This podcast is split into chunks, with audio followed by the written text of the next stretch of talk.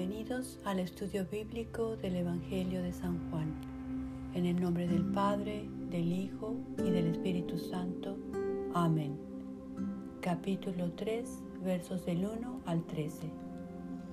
Jesús enseña a Nicodemo. Había entre los fariseos un dirigente de los judíos llamado Nicodemo. Este fue de noche a visitar a Jesús. Rabí le dijo, Sabemos que eres un maestro que ha venido de parte de Dios, porque nadie podría hacer las señales que tú haces si Dios no estuviera con él. De veras, te aseguro que quien no nazca de nuevo no puede ver el reino de Dios, dijo Jesús.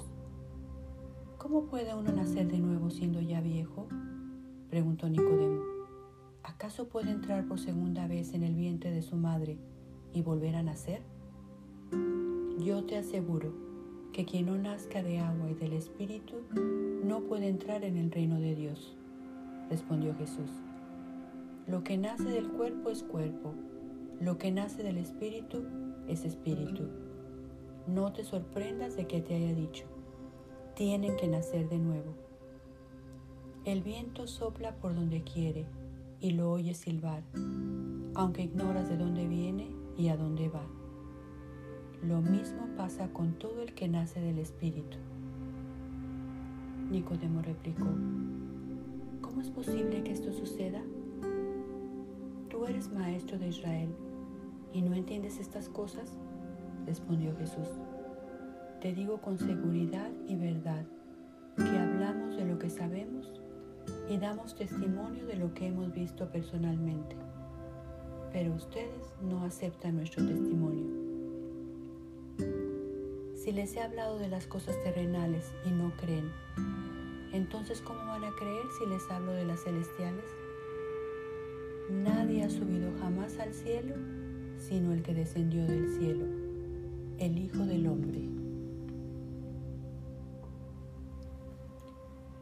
Comentaremos los primeros cuatro versos. Juan el Evangelista hace mención de Nicodemo tres veces en su Evangelio. Pero ni Mateo, ni Marcos, ni Lucas hablan de él. Y esto puede ser debido a que Juan, siendo el discípulo favorito de Jesús, parece haber escuchado y memorizado el encuentro, ya que lo narra de forma muy vívida. Enseguida vamos a familiarizarnos con quién eran los fariseos, qué era el Sanedrín, para después hablar de Nicodemo. En cuanto a los fariseos, podemos decir que eran una minoría de alrededor 7.000 judíos que habían permanecido fieles a la ley de los profetas en tiempos de persecución. Eran una secta muy estricta de la religión y aunque creían en ángeles, en espíritus y en la resurrección, aún así eran enemigos de Jesús. Y esa es una razón por la que debemos de admirar que uno de ellos quisiera hablar con Jesús. Los fariseos estaban consagrados a la pureza. En la actualidad usamos la palabra de una manera derogativa pero en aquel tiempo eran honrados por su devoción religiosa. Y poco a poco ellos construyeron un sistema de más de 600 leyes extras que explicaban el significado del Torah, o sea, los primeros cinco libros de la Biblia. Sin embargo, en los tiempos de Jesús, los fariseos habían modificado y tergiversado tanto la ley que ya no se parecía a la original. Y un ejemplo de esto lo encontramos descrito en Marcos, en el capítulo 7, en el verso 3, donde nos habla de que tenían rituales de purificación de vasijas, de platos, de vasos, de lavados de manos, etc., los cuales no eran mencionados en la ley. Otro ejemplo es que la ley decía que el sábado era día de descanso. A esto ellos le agregaron 24 capítulos, explicando qué distancia se podía caminar, en qué circunstancias, etc. Así que esto llevó a que en los tiempos de Jesús los judíos estuvieran siguiendo preceptos puramente humanos, ya que las reglas pasaron a ser más importantes que la ley y las personas. Y como seguían muchas ceremonias de purificación, empezaron a sentirse superiores y a menospreciar a la gente común. Y al mismo tiempo a tener una opinión muy alta de sí mismos. La popularidad se convirtió en su ídolo, ya que aquellos que ocupan posiciones importantes en el mundo tienen que mantener una fachada y comportarse de cierta manera para no perder esa popularidad. Esta situación es fácil para nosotros identificarla en la sociedad actual, especialmente si nos ponemos a pensar en el mundo digital.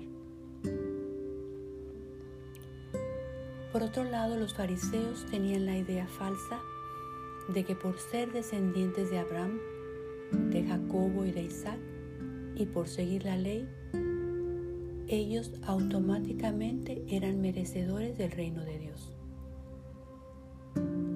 Jesús dejó claro que lo que hace la ley es darnos conciencia de que somos pecadores. Pero no podemos aspirar al reino a través de cumplir la ley únicamente. En relación al Sanedrín, podemos decir que era una asamblea religiosa encargada de clarificar todo lo relacionado con la ley de Moisés. Estaba compuesto de fariseos, a los cuales se les llamaba también expertos de la ley. Y el Sanedrín era la autoridad judía más importante y con más poder después de las autoridades romanas, por supuesto. Pues como ya sabemos, Israel estaba bajo su dominación. El Sanedrín tenía además la autoridad de crear nuevas leyes y reglas basadas en la ley de Moisés.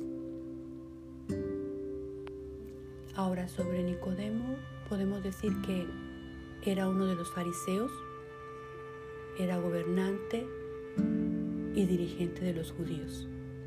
Era maestro de teología y además formaba parte del Sanedrín. Como nos podemos dar cuenta, él tenía un rango muy alto en la jerarquía religiosa de Jerusalén y era muy estimado entre los judíos. Así que fue importante que un fariseo tan reconocido y de un rango tan alto fuera a ver a Jesús. Y esto nos muestra con qué fuerza Él sintió la necesidad del encuentro y de ser instruido por Jesús. Es decir, refleja que tenía hambre espiritual. Nicodemo no vino a hablar de política, sino de espíritu de y salvación. Y esto demuestra que si alguien está buscando la verdad, Cristo abre su corazón a las realidades más profundas del reino. Por otro lado, el hecho de que Nicodemo haya buscado la instrucción de Jesús prueba que no solo la gente sin ninguna educación lo seguía. Y Nicodemo y José de Arimatea, ambos fariseos, son prueba de esto. Sabemos claramente los motivos por los que Nicodemo vino a ver a Jesús de noche, como dice el verso. Pero de acuerdo con nuestra manera cristiana de ver las cosas, podemos concluir que vino con el objeto de aprender, que quería una entrevista confidencial con Jesús para decidir si su juicio era correcto y entonces ser instruido. Sin embargo, vamos a explorar otras situaciones que pudieron haber pasado por la mente de Nicodemo. Recuerden que Jesús acababa de purificar el templo, así que posiblemente Nicodemo quiso ser cauto y no llamar la atención. El venir de noche asimismo podría ser debido a que Nicodemo formaba parte de la gran élite religiosa. Y esto lo previno de venir libremente, ya que cuando alguien está en una posición alta y es muy estimado, a esa persona le es difícil ser humilde y generalmente tratará de comportarse de la misma forma que el resto del grupo al que pertenece, por miedo a perder la alabanza de los hombres. Quizás Nicodemo sentía vergüenza y miedo al reproche de los otros fariseos, que desde el principio eran enemigos de Jesús. Es decir, vino de noche porque estaba indeciso y quería evitar sospechas y hostilidad de sus colegas. Y aunque vino de noche, Jesús le dio la bienvenida, ya que fue un comienzo débil de parte de Nicodemo, pero positivo. Nicodemo, aunque amaba la verdad, no podía confiar en Dios, porque le temía a los hombres. Pero este venir de noche simbólicamente nos muestra su obscuridad espiritual, el no conocer a Dios y no estar iluminado. Sin embargo, a pesar de todo esto, Jesús aceptó su nivel de fe y lo instruyó sin reserva. Y si Jesús le reveló verdades fundamentales, es porque vio en él la capacidad de recibirlas. Así que este encuentro representa por un lado la sabiduría humana y la autoridad religiosa y por el otro un judío pobre, humilde y sin preparación. Aquí en el verso 2 Nicodemo llama a Jesús rabí, que significa grandioso y alguien que tiene gran conocimiento. Técnicamente Jesús no era reconocido como un rabí que estudió en un seminario judío. Así que esto fue un gran paso para Nicodemo. Pues recuerden cómo los fariseos escrutinizaron a Juan el Bautista dudando de su autoridad. Y desgraciadamente, el desdén de los líderes religiosos hacia Jesús mantuvo dudosos a muchos judíos hasta el final. Nicodemo no ve a Jesús como un líder espiritual o como hijo de Dios. Y la razón por la cual él no puede entender que Jesús era el Mesías es que no se encontraba rodeado de pompa y majestuosidad. O sea, se salía del concepto terrenal que Nicodemo tenía del Mesías. ¿Y de qué manera nos concierne esto a nosotros? En que no es suficiente aceptar que Jesús es un gran hombre y profeta que viene de Dios. Si pensamos esto, estamos al mismo nivel que Nicodemo, o sea, en la oscuridad. Pues para alcanzar el reino de los cielos no es suficiente ser simpatizante de Jesús.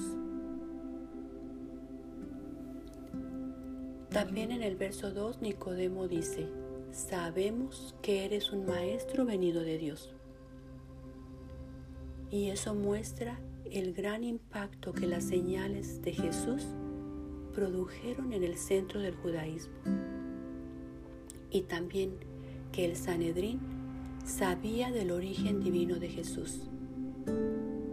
Y qué triste que los milagros solo tocaran a dos de sus miembros.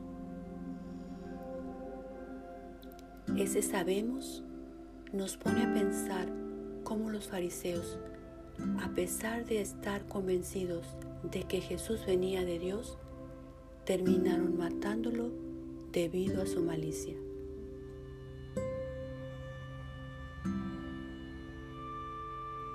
Además, cuando este verso menciona los milagros, esto es una prueba contundente de que sucedieron. Nicodemo cree que Jesús viene de Dios debido a la evidencia de sus milagros.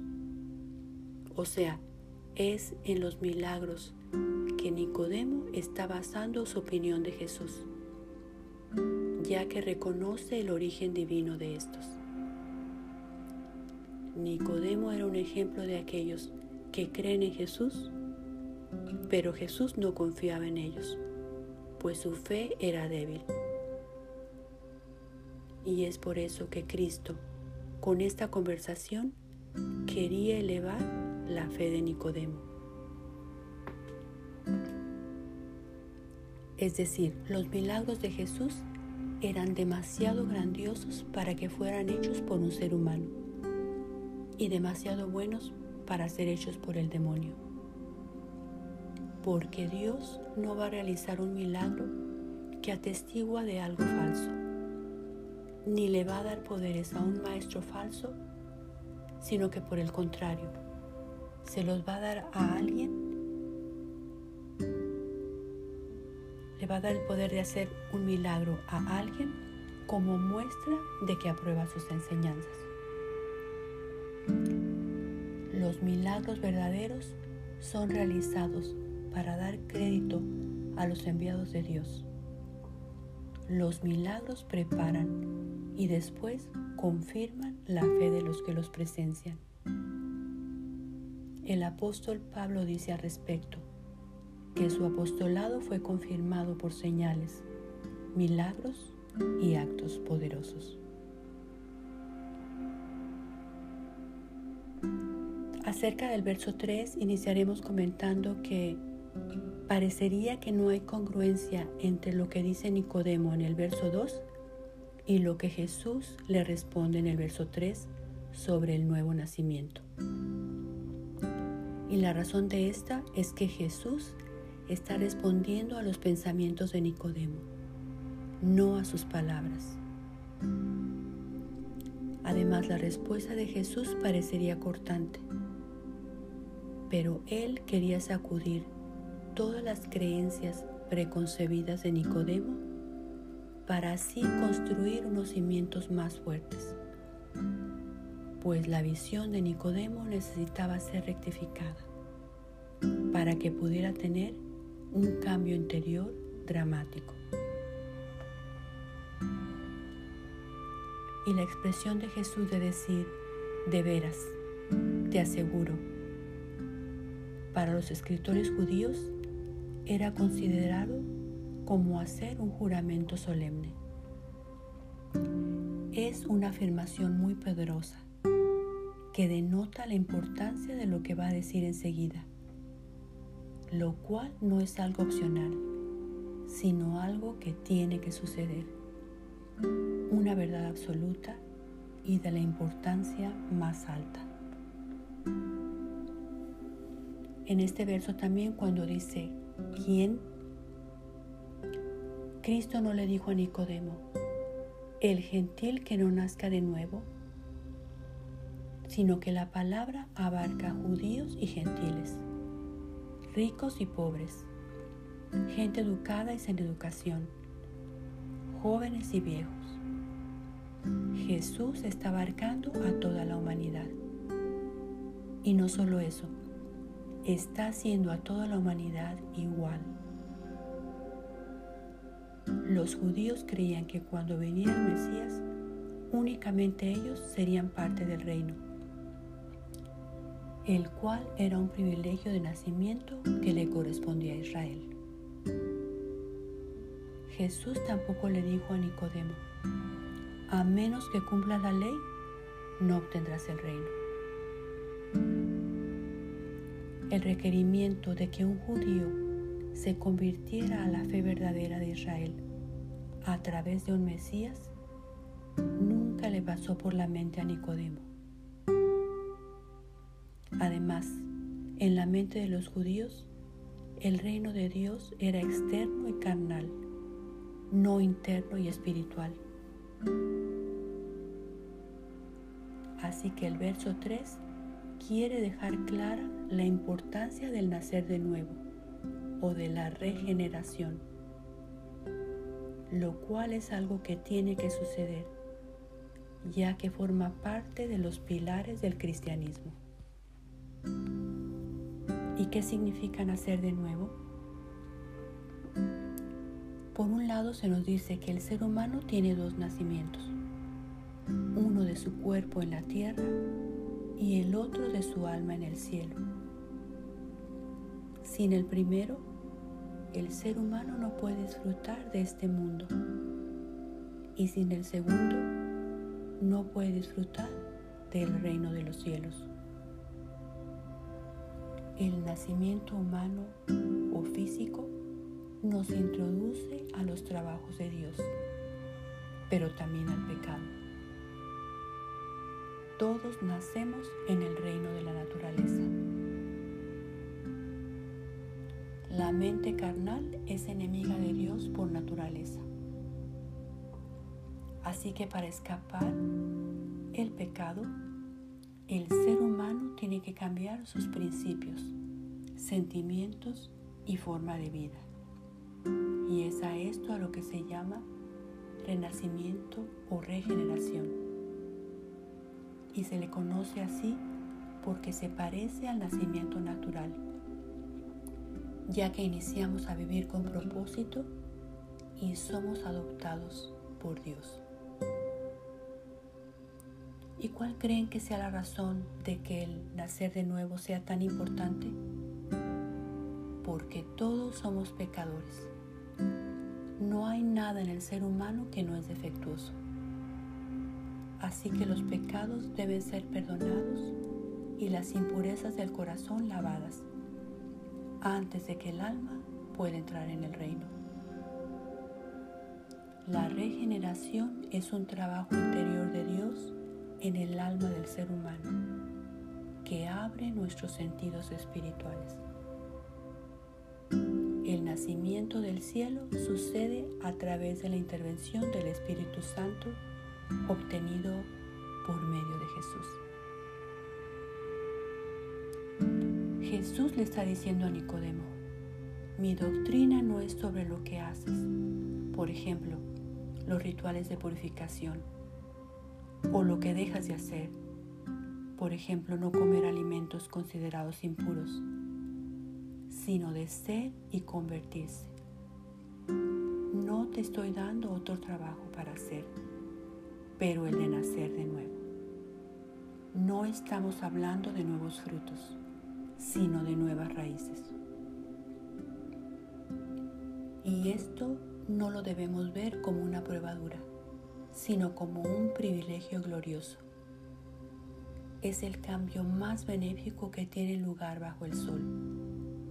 Es un cambio de naturaleza a gracia, antes de que pueda haber un cambio de gracia a gloria.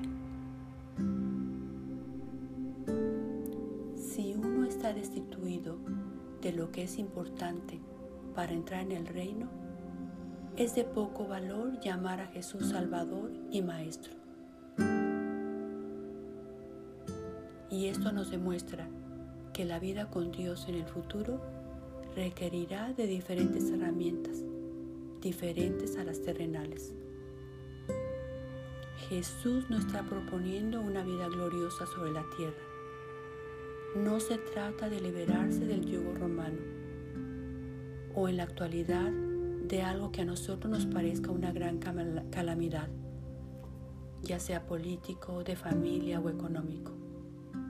El verdadero reino de Dios es un estado del alma. Es la sumisión del corazón al mandato divino. No se necesita una doctrina nueva, sino nacer de nuevo. Nicodemo llevaba una vida inmaculada y aún así Jesús le dice, tienes que nacer de nuevo. Jesús le está diciendo a Nicodemo que el derecho que él creía tener de obtener el reino automáticamente solo lo puede reclamar a través de un nacimiento divino, no terrenal, porque la carne no puede heredar el reino. Jesús está humillando la soberbia espiritual de Nicodemo para prepararlo para recibir con humildad la iluminación de su espíritu. Y además le está demostrando que no entendía tanto de espiritualidad como creía. Cómo se aplica todo esto a nuestra realidad actual? No importa la cantidad de actividades religiosas en las que participemos, cuántas obras de beneficencia hagamos o cuántas oraciones digamos al día. Tampoco qué puesto tengamos dentro de las instituciones religiosas, o si somos sacerdotes, pastores, ministros, religiosos o simples fieles. El verso 3 nos está diciendo que todos sin excepción debemos de nacer de nuevo. También con relación al verso 3, donde habla sobre el reino, es importante saber que en el tiempo de Jesús, un reino no constituía solamente de un área geográfica y con límites, sino de una esfera en la cual el rey mandaba a la gente, aunque los límites geográficos cambiaran. Por lo tanto, el reino de Dios se compone de aquellos que reconocen su dominio donde quiera que se encuentren. Y esta definición es aplicable a nosotros hoy. Cuando el verso habla de ver, esto significa disfrutar, percibir o descubrir con el ojo de la mente el reino de Dios. Pero hay una condición para tener la capacidad de verlo, y es la de nacer de nuevo. Pues el que no lo ve, no puede entrar ni disfrutar de él. El reino de Dios es un lugar de santidad y nadie que no sea semejante puede entrar. Y todo esto es declarado solemnemente por el Hijo de Dios de una manera equivalente a un juramento.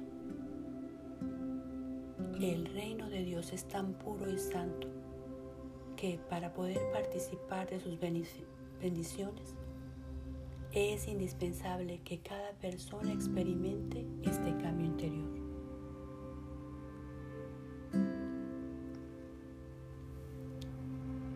El concepto de nacer de nuevo debió ser uno muy difícil de digerir para Nicodemo, ya que los judíos creían que un gentil que se convertía al judaísmo nacía de nuevo y que era como un niño recién nacido.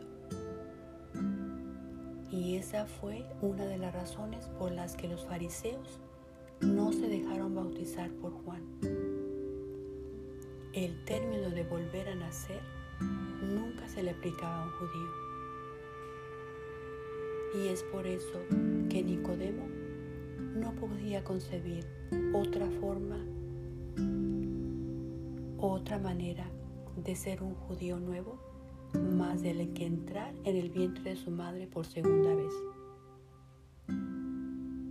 Pero no importa cuántas veces un ser humano entra en el vientre de su madre, él va a nacer como un ser carnal. Nicodemo creía que la única forma de nacer de nuevo, o sea, el crear un nuevo molde para el espíritu inmortal, era el de tener un cuerpo físico nuevo. Y cuando habla de entrar nuevamente en el vientre de su madre, denota que es un hombre puramente humano que no puede discernir lo espiritual, pues lo que nace de la carne solo puede vivir a nivel físico y humano. Todo esto ilustra que los prejuicios pueden guiar a la gente a malentendidos de las teorías religiosas más simples. La teoría de la regeneración es difícil de entender para Nicodemo, pero es clara para alguien nacido del Espíritu. Y esto demuestra que algunas veces los que tienen altos rangos en la vida o que están preparados pueden ser los más ignorantes en cosas de religión. Porque los ricos y famosos no la entienden o creen en ella, deja claro que eso no es una razón para rechazarla. La doctrina de regeneración no era falsa porque Nicodemo no la entendía. El planteamiento que se le hace a Nicodemo de nacer de nuevo está sacudiendo los cimientos de todo lo que él había creído y predicado toda su vida. No nos deba sorprender que su respuesta haya sido tan débil e ignorante, pues era una idea muy radical y estaba poniendo su mundo al revés. y todo esto lo había sorprendido de una manera espectacular. Las palabras de Cristo han traído dudas a su corazón, han entrado como un rayo en la parte más profunda de su alma.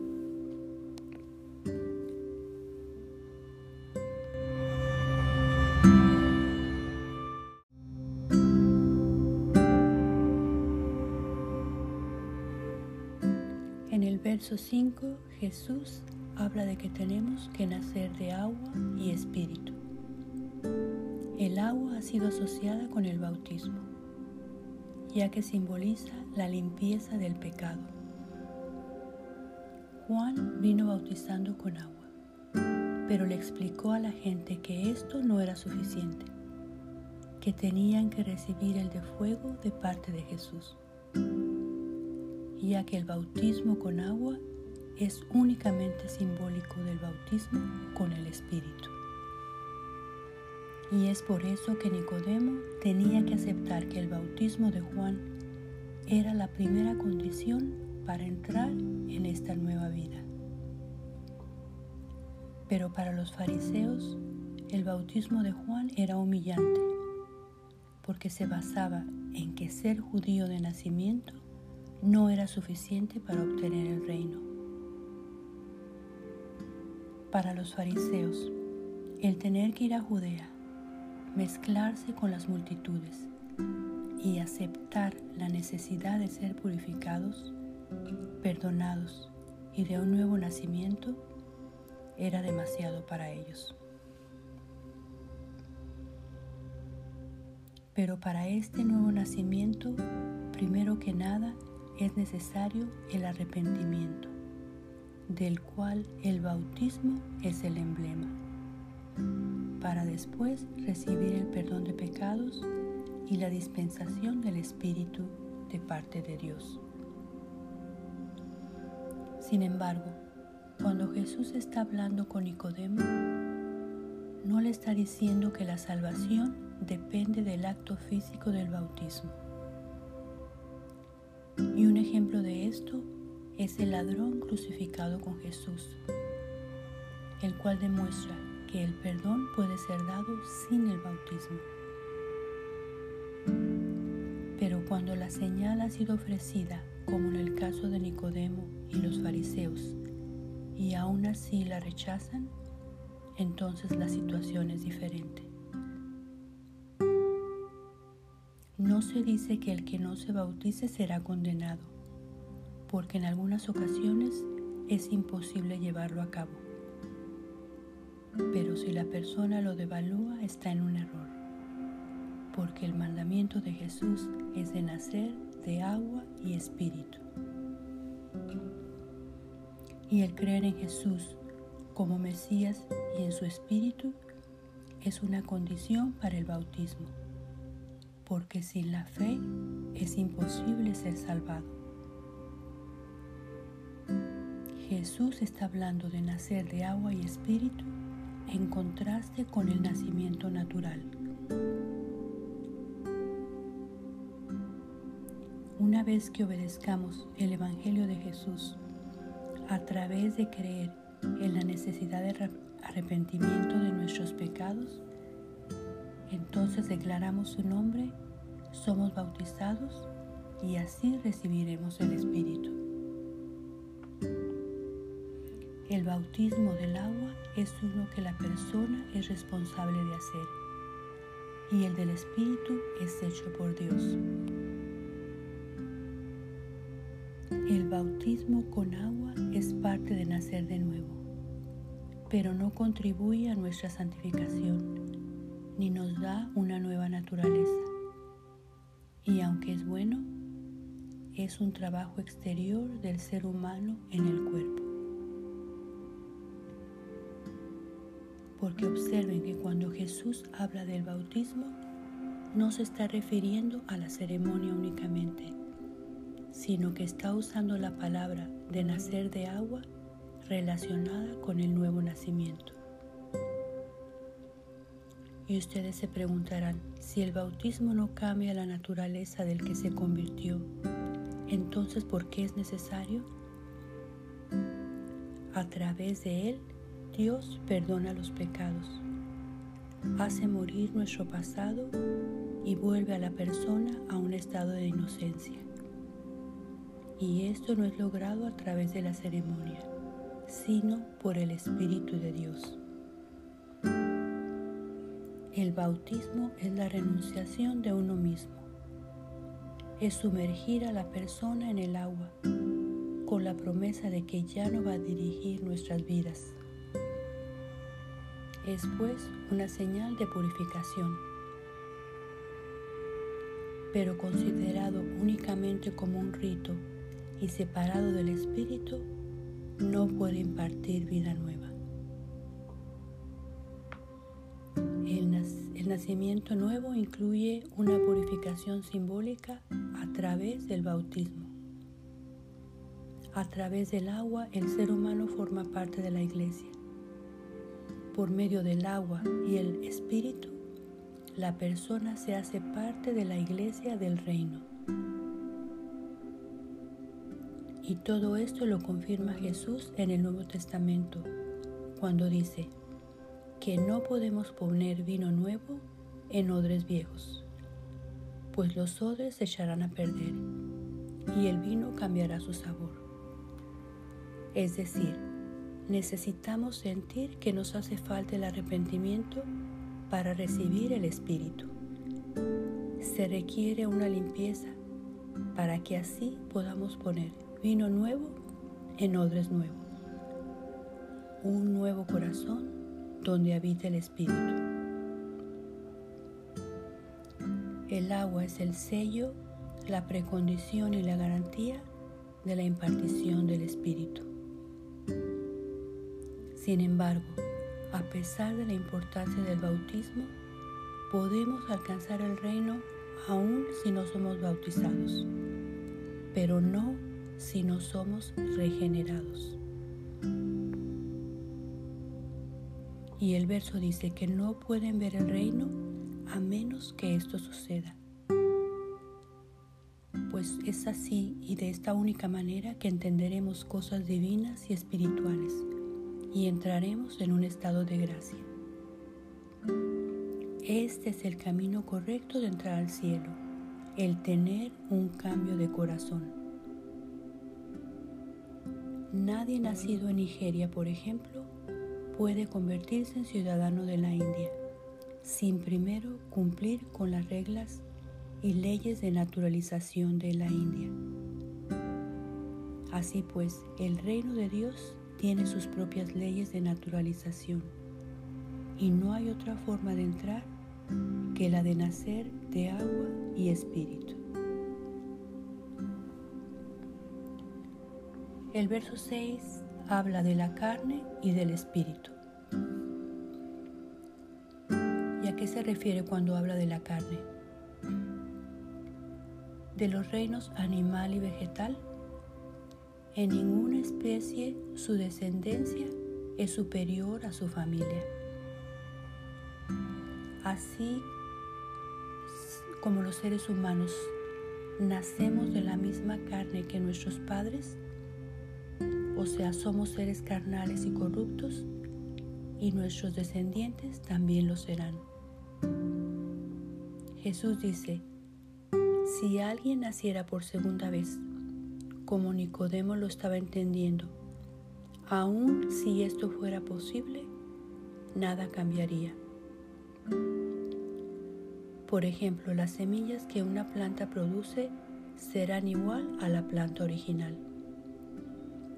Y este estado es transmitido de generación en generación, de tal manera que sin regeneración no se puede salir de este ciclo fatal.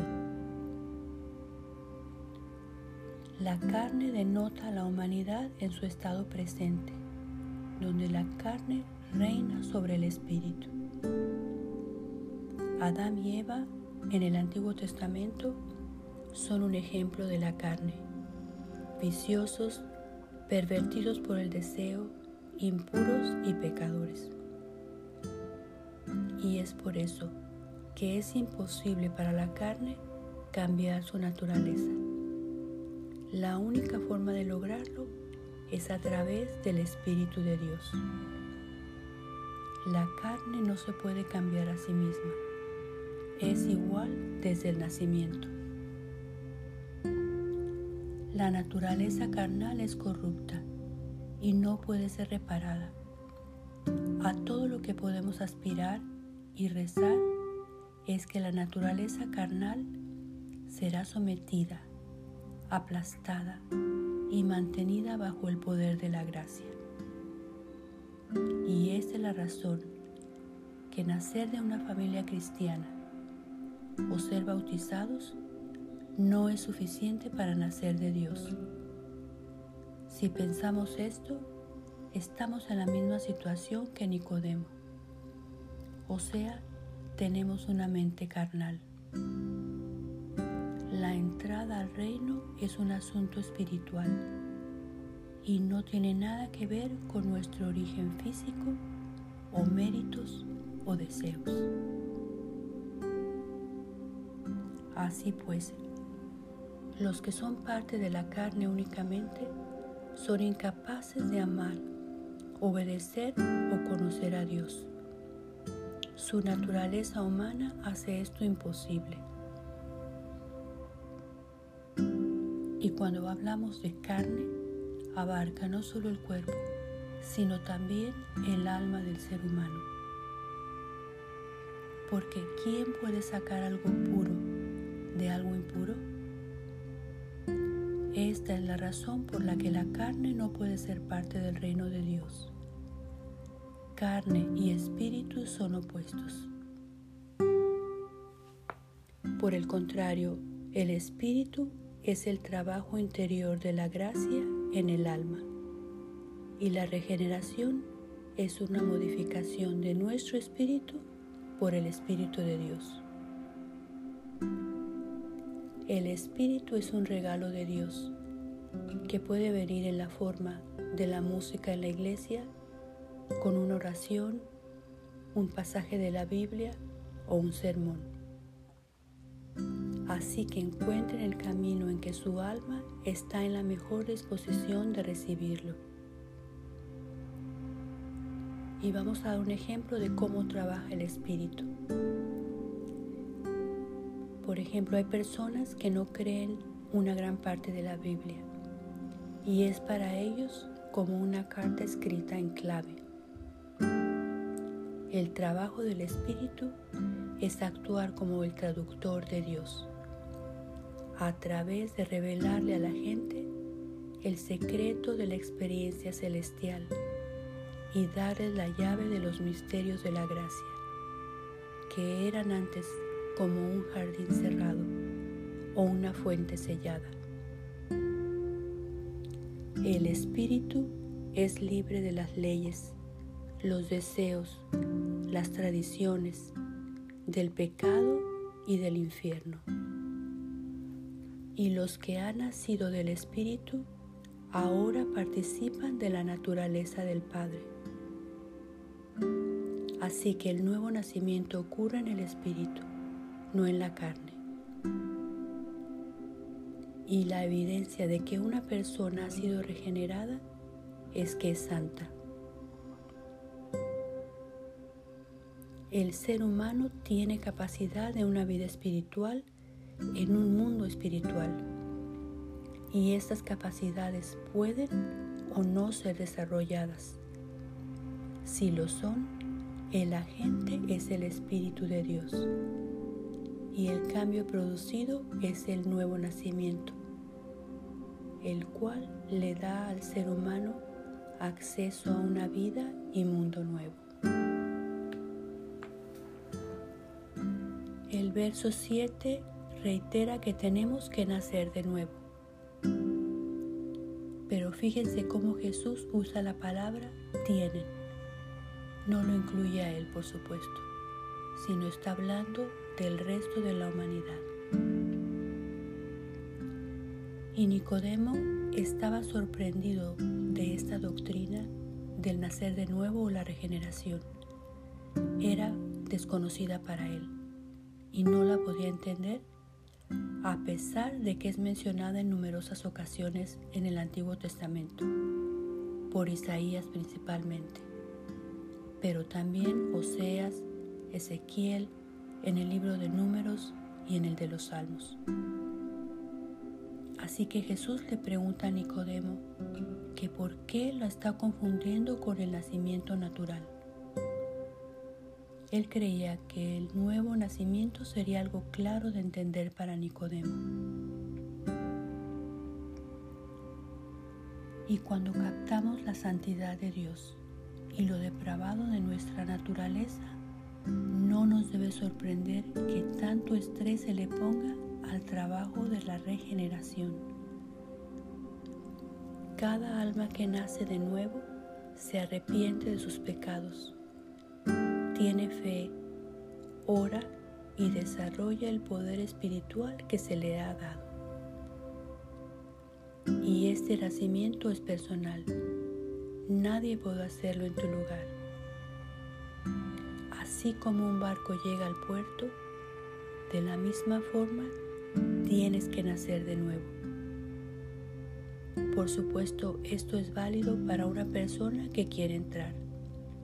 Si alguien es feliz de navegar por el océano sin llegar a un puerto por la duración de su vida y toma esa decisión, entonces esta ley no es aplicada a esa persona. Pero el que desea ver el reino de Dios tiene que nacer de nuevo. De otra forma, le permanecerá cerrado, ya que esta es una ley que no puede ser modificada quebrantada. Es inevitable. Es como tener una planta enferma que queremos que mejore. No nos vamos a concentrar únicamente en los tallos, sus flores y troncos. Vamos a cambiar el suelo también. De la misma manera que un muerto no puede disfrutar ni heredar una propiedad, Así que alguien con su alma muerta no puede heredar el reino de Dios. Observen que la regeneración es la manera que Dios ha escogido para salvar a los pecadores, es decir, a través de su gracia y abundante misericordia.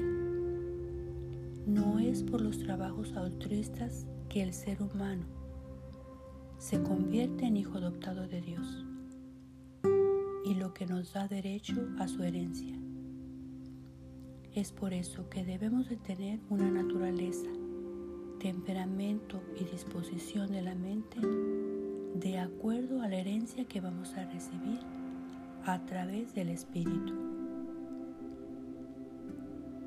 Cuando el ser humano ha nacido de nuevo, la voluntad de Dios está escrita en su corazón y el Espíritu no se convierte en una fuerza externa a Él, sino en un impulso en su interior.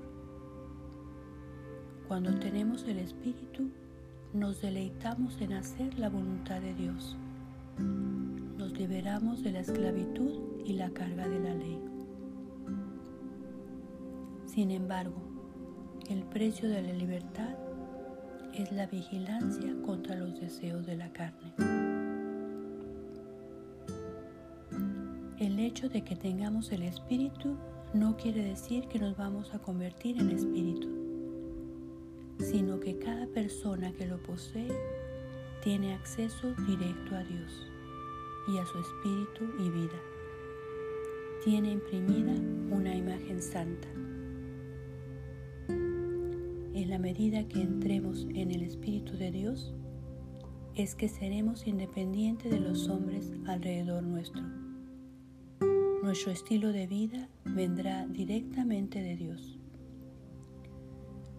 Los que tienen el Espíritu no enseñan sus raíces, sino sus frutos. O sea, se les reconoce por la vida que viven. No es nuestra santidad que nos hace merecedores del reino, sino el nacer de nuevo y aunque todo esto es imposible que sea logrado por el ser humano y los ángeles, no lo es para Dios.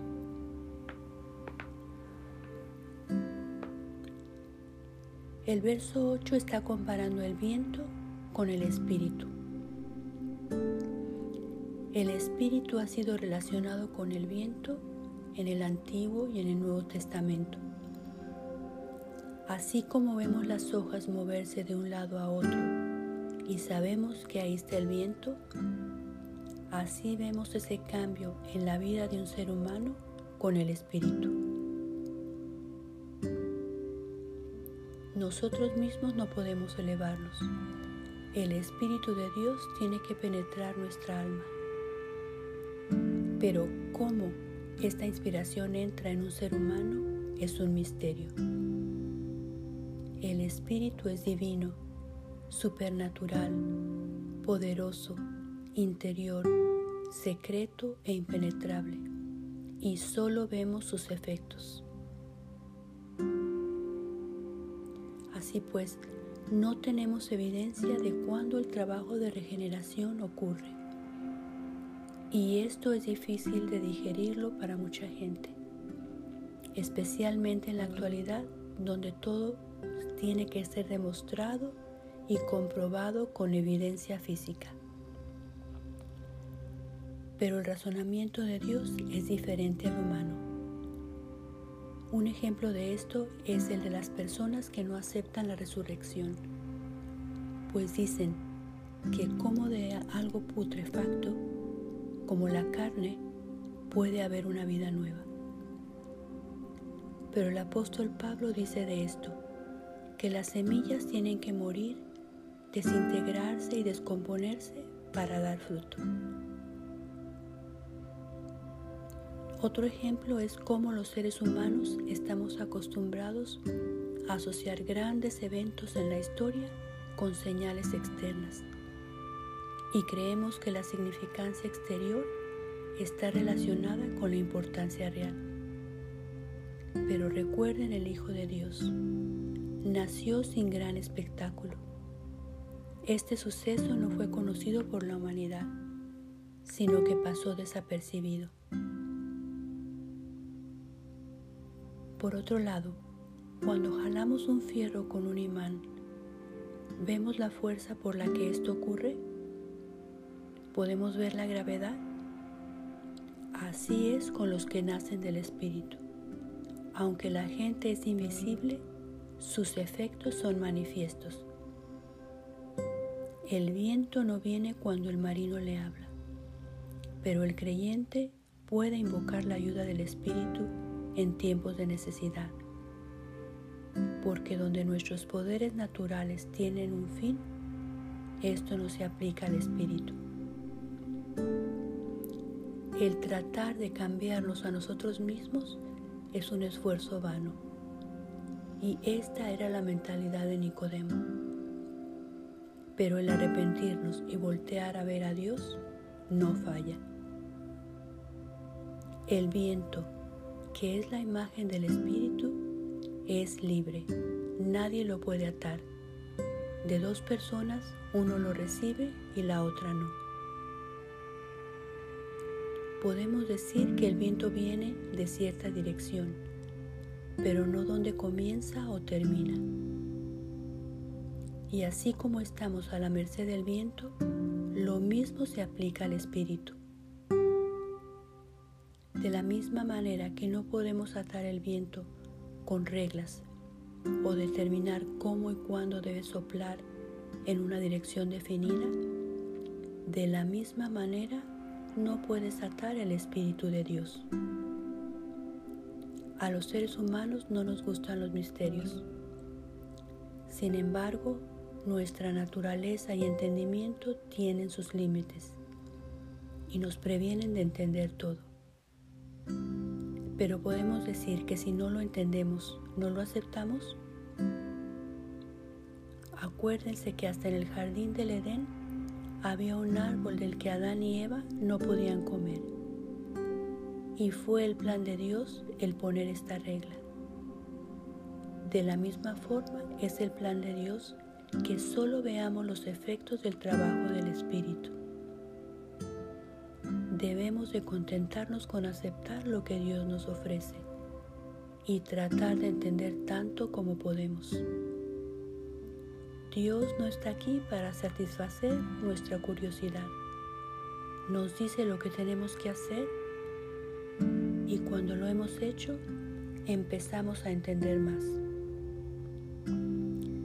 El trabajo del Espíritu es secreto y variado, hecho en jóvenes y viejos, pero su fruto es el mismo, el de la regeneración, el cual es igual en todos y consiste en irnos pareciendo a Dios y en la conformidad de nuestra vida con el deseo divino.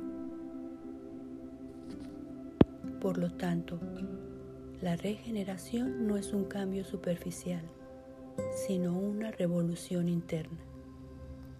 No descansen hasta que lo hayan obtenido. Y aunque la manera en que el nuevo nacimiento es afectado por el espíritu es incomprensible para nosotros, no por eso debemos negarlo. Como en el caso del viento, Vemos los efectos, lo escuchamos. Los árboles y las nubes se mueven, pero el viento no se ve. Igual es como opera el espíritu. Solo vemos el cambio que produce. Los pecadores se convierten en santos, los obstinados en humildes, los que no rezaban, rezan. Cuando vemos los árboles moverse, se lo atribuimos al viento, aunque no vemos o entendemos cómo pasa. Esa misma actitud debemos tener hacia el Espíritu. Así como el viento es fuerte, irresistible, y se lleva todo lo que encuentra a su paso y no se puede detener, así nosotros no podemos observar y regular la llegada y despedida del Espíritu. Las leyes que gobiernan el movimiento de los vientos han sido parcialmente descubiertas, pero sus subidas, bajadas y cambios de dirección muchas veces al día son un misterio para nosotros.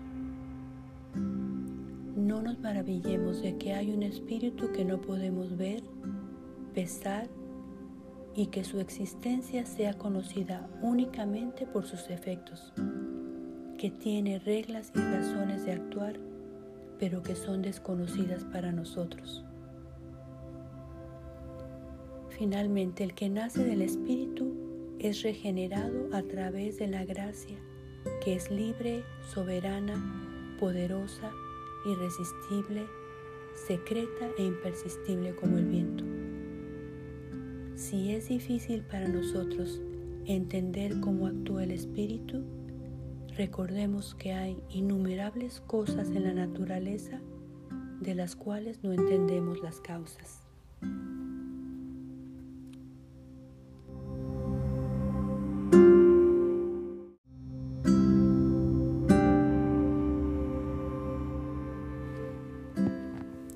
En el verso 9, Nicodemo pregunta que cómo es posible que esto suceda. Está pasando es que está tratando de poner todo a prueba de sus sentidos. Parecería que no creería nada a menos que lo comprenda. Y esto es algo relativamente común entre las personas en la actualidad también.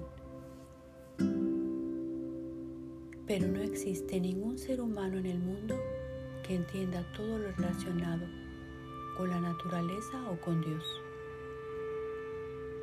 Sin embargo, aunque no comprenden el proceso de la concepción hasta el nacimiento, por ejemplo, ¿no lo creen?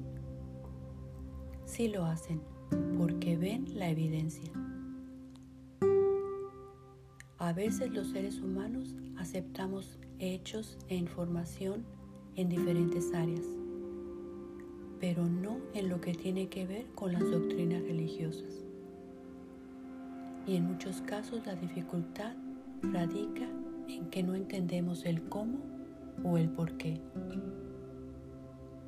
Pero esta es una forma insensata de tratar la verdad y la cual no aplicamos a otras áreas de nuestra vida.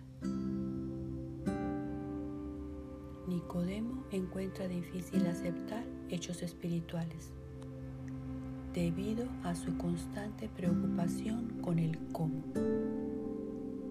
Pero si se dan cuenta, Jesús no le contesta el cómo. Y el papel de Nicodemo es como el gran interrogador, demandando saber cómo esto puede ser. Tenemos que reconocer que de alguna forma esta actitud del ser humano ha resultado en grandes descubrimientos e invenciones. Pero aún así debemos entender que hay ciertas cosas que Dios ha reservado para sí mismo. Cuando somos soberbios como Nicodemo, rechazamos las cosas que no se le explican a nuestra razón, como si fuera adecuado limitar el poder de Dios a nuestra pobre capacidad humana. Libres de preguntar la causa y la razón de los trabajos de Dios. Pero lo que Nicodemo estaba haciendo es rechazarlos debido a que no cree que sea posible. En relación a esto podemos dar otros ejemplos. Si el viento me refresca en el verano, o destruye mi casa, o la cosecha en el campo, ¿importaría cómo lo hace? Así es con el Espíritu.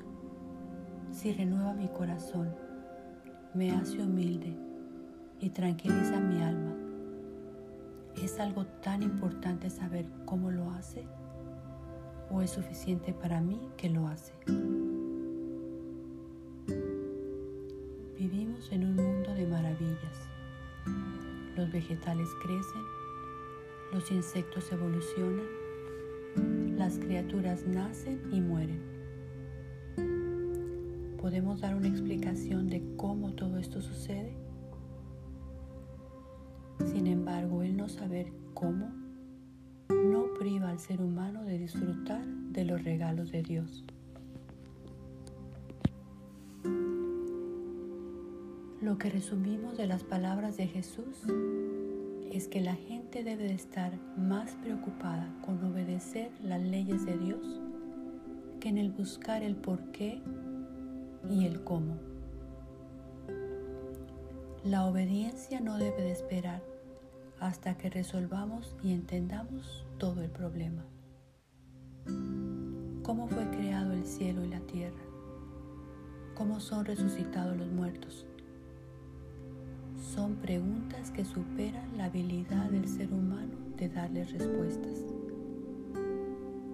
Sin embargo, el misterio de nuestra regeneración, la cual no se puede entender a través de la capacidad humana, se puede percibir por medio de la fe. Esta dificultad de Nicodemo de entender a qué se refiere el nuevo nacimiento existe para probar la realidad de nuestra fe.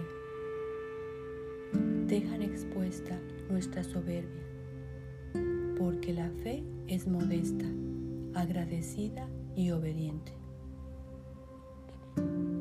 Los que son creyentes no se dispersan, se mantienen firmes y preguntan lo práctico, como Pedro lo hace en Juan 6:68.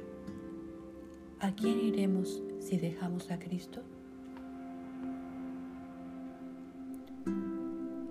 Las causas de la ignorancia de un ser humano en materia de salvación y los misterios de la religión es apoyarse en su propia razón, sin someter su entendimiento a la autoridad de la revelación divina.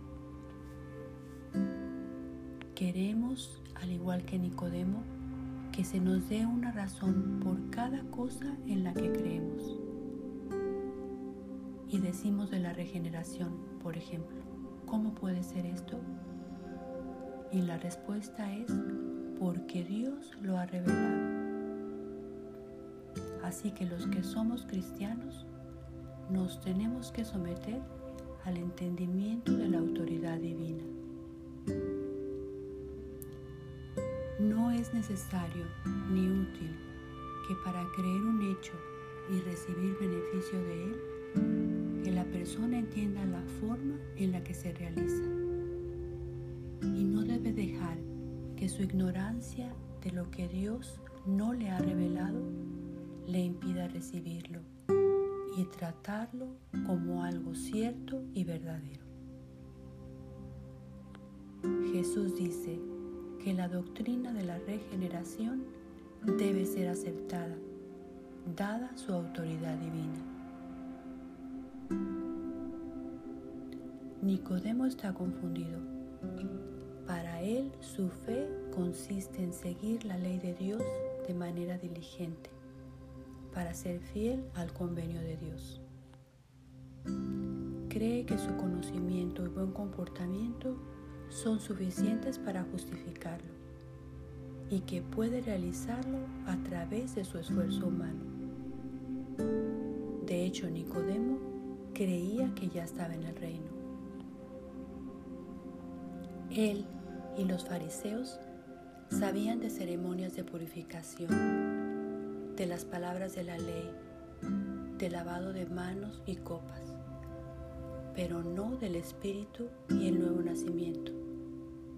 ¿Cómo puede ser esto? Así que Jesús le está dando una lección a Nicodemo.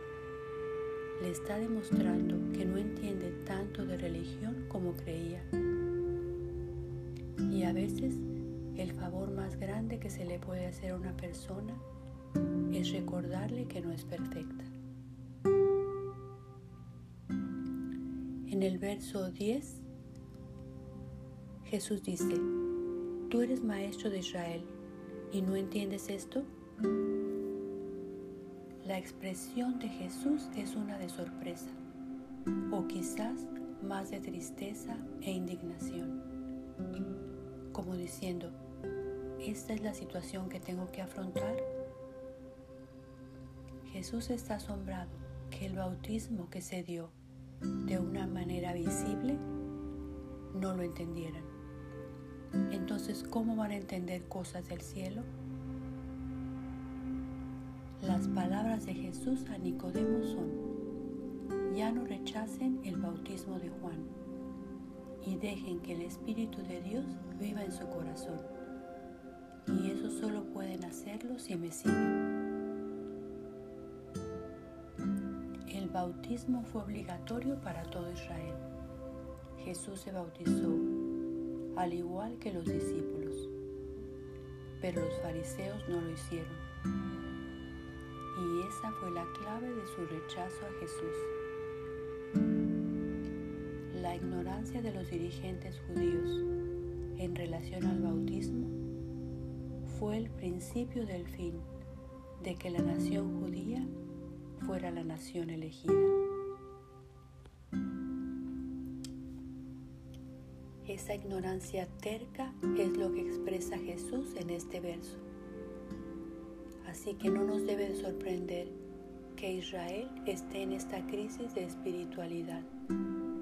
Si uno de los mejores de sus maestros no entiende la idea de nacer de agua y espíritu. Cuando Jesús dice, no entienden estas cosas, es porque están escritas en las sagradas escrituras. Ahí habla de la circuncisión del corazón a través de Moisés, de un corazón y espíritu nuevo en Ezequiel. David habla de un corazón limpio. O sea, Jesús le está diciendo a Nicodemo, que la doctrina de la regeneración está descrita y proclamada en el Antiguo Testamento. Nicodemo era culpable de no saber de ella. Los israelitas pensaban que los maestros de Israel instruirían a la gente ordinaria en los secretos de Dios.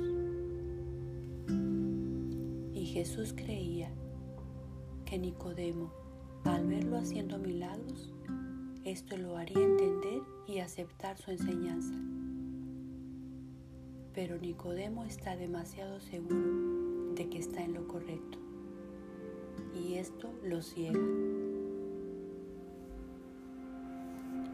Jesús está señalando la hipocresía de los fariseos, pues ellos afirmaban que podían amarrar y desamarrar a los hombres en el cielo y sin embargo no tienen el conocimiento más simple de lo que es Dios o el ser humano.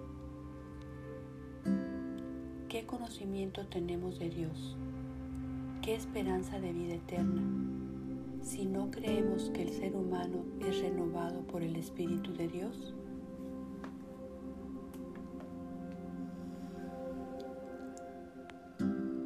En el verso 11, Jesús dice, hablamos de lo que sabemos, pero ustedes no nos creen. Y en este verso Él inicia diciendo, te digo.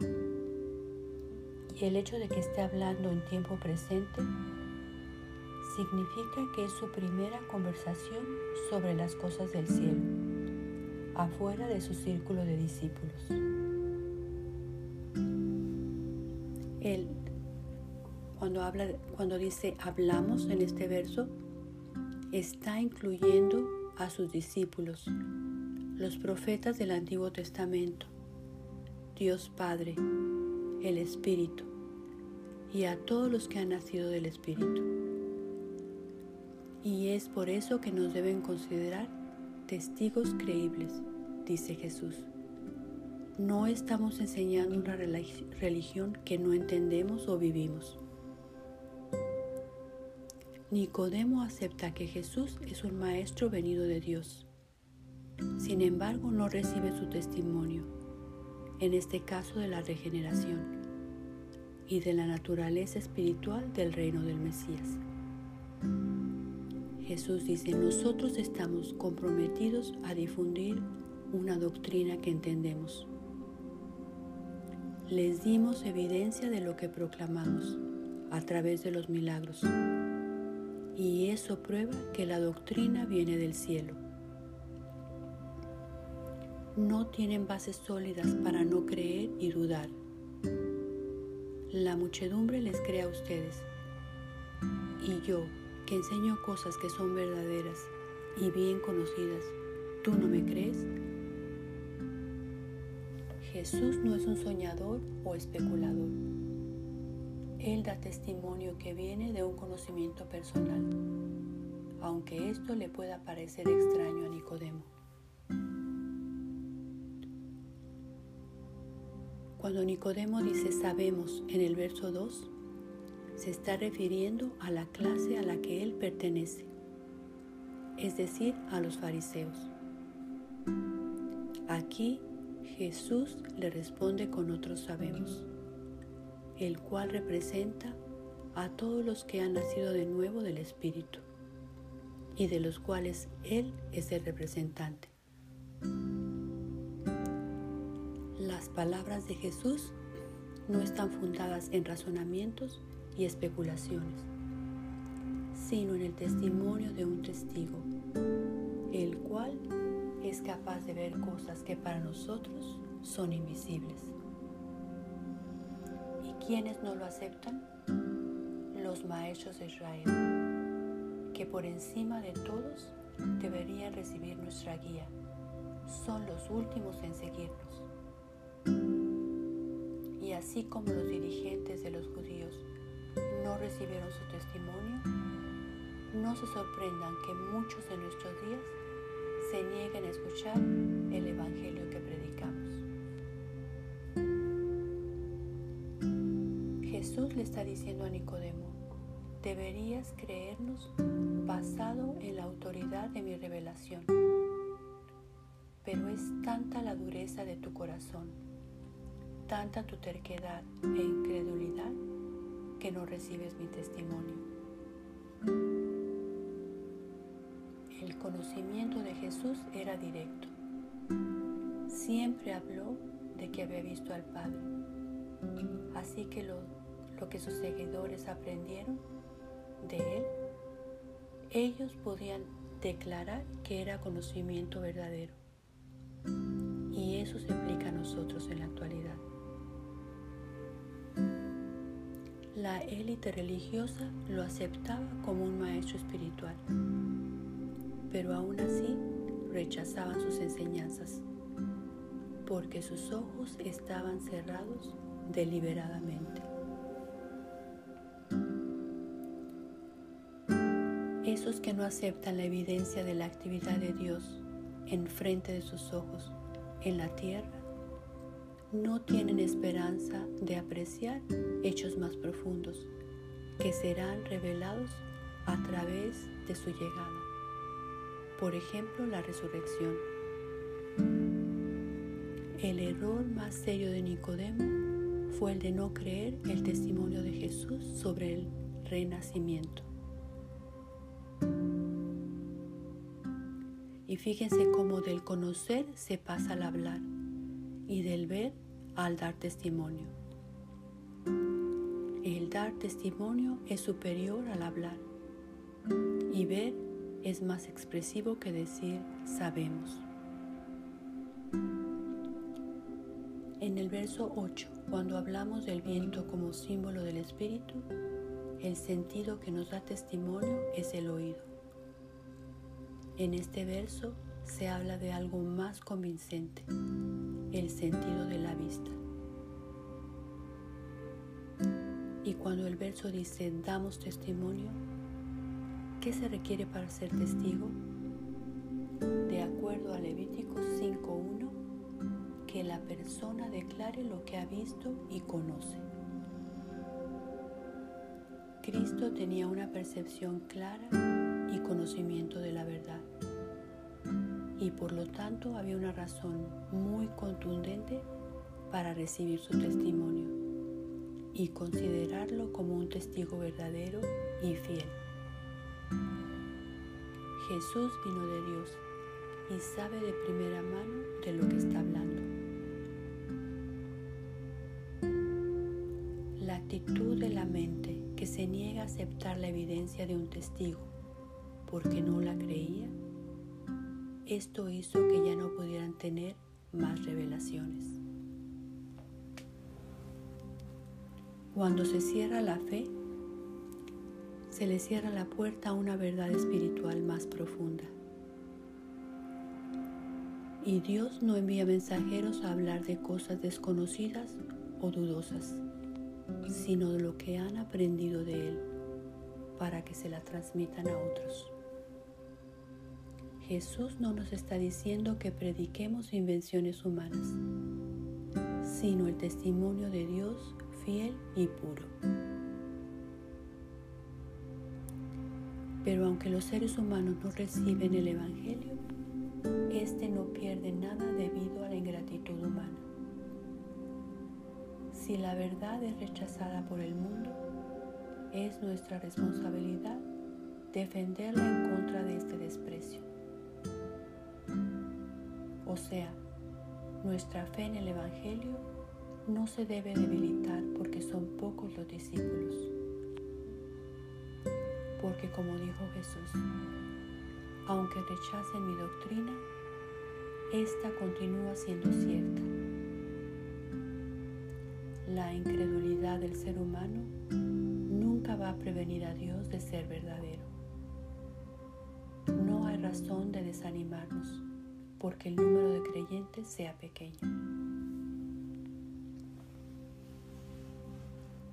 En el verso 12 Jesús dice, les hablo de las cosas terrenales y no las creen. Jesús se refiere a este no creer de Nicodemo después de que ha sido instruido. Es una incredulidad la cual la instrucción fracasó en remover.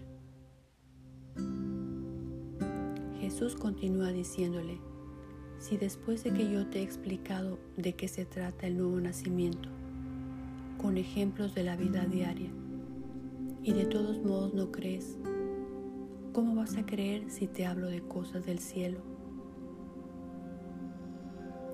Jesús le había hablado a Nicodemo de hechos que suceden con el Espíritu en la tierra, los cuales tienen un efecto visible para los sentidos es la doctrina más simple y obvia. Ahora imagínense que le hablara de las cosas concernientes al gobierno de Dios, lo que realiza en el cielo como la redención del ser humano, la resurrección, la crucifixión, la expiación de pecados, la naturaleza de Dios, la encarnación, el espíritu, el infierno, el juicio final, hechos que solo pueden ser percibidos por la fe. La doctrina del nuevo nacimiento era una de las más fáciles, expuesta de manera simple y usando ejemplos terrenales como agua y viento.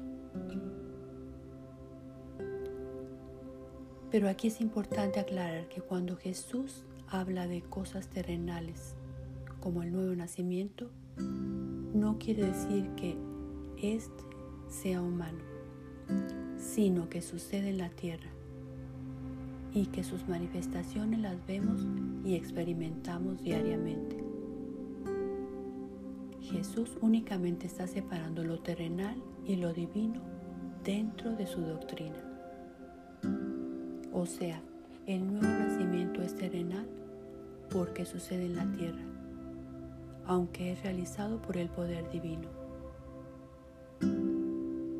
Otros ejemplos de hechos terrenales, pero de origen divino, son el arrepentimiento, la santificación y la fe. Observen pues que cuando Jesús habla de cosas terrenales, no quiere decir que pertenezcan al mundo del pecado, sino que fueron conocidas antes de la encarnación de Jesús y que habían sido reveladas por los profetas del Antiguo Testamento, los cuales no descendieron del cielo. Y la pregunta que hace Jesús en este verso de cómo van a creer las cosas celestiales, ahí encontramos la clave de la crisis de fe en la actualidad. Pues hay personas que no creen ni los hechos históricos relacionados a la Biblia, a la crucifixión y a los apóstoles. Cristo nos muestra la necesidad que tenemos de gracia divina para convertirnos en seres humanos nuevos, pero no le creemos. Aceptamos que debemos ser criaturas morales, pero pensamos que lo podemos lograr nosotros mismos y que es una debilidad el buscar ayuda. Y esto se debe a que la naturaleza rechaza a la gracia. Jesús había predicado hasta ese entonces cosas relacionadas con la naturaleza moral humana.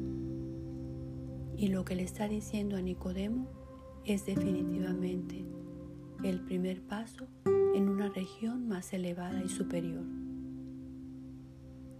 Jesús habló del arrepentimiento, de creer en el Evangelio, pero con el nuevo nacimiento Jesús está subiendo la marca. Lo terrenal es más fácil de entender que lo del cielo, para la mente que no está iluminada todavía.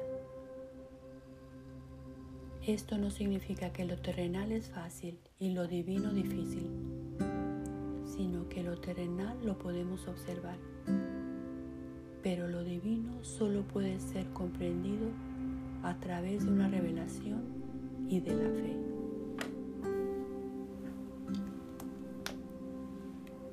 Las enseñanzas de Jesús hasta, hasta este momento no se habían salido del círculo de la verdad, que ya había sido revelada, por ejemplo, el reino de Dios, la necesidad del arrepentimiento, el corazón nuevo y la vida santa. Estas habían estado presentes en la tierra por mucho tiempo y como ya fueron reveladas ahora, les pertenecen a los seres humanos.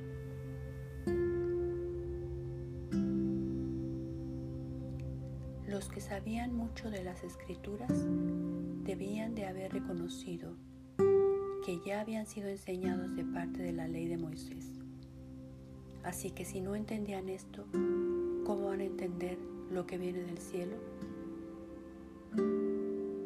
cuando los elementos que mencionamos anteriormente son aprendidos, entonces la mente está equipada para recibir las cosas del cielo.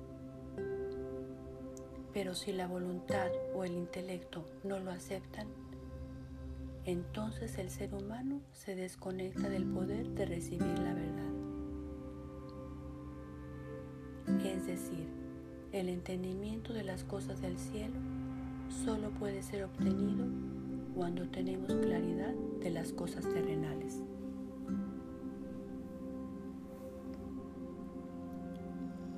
En el verso 13, cuando dice que nadie ha subido jamás al cielo, es una manera figurativa de decir, no ser humano ha conocido los misterios del reino de Dios pues para estar familiarizado con un lugar es necesario que esa persona esté ahí.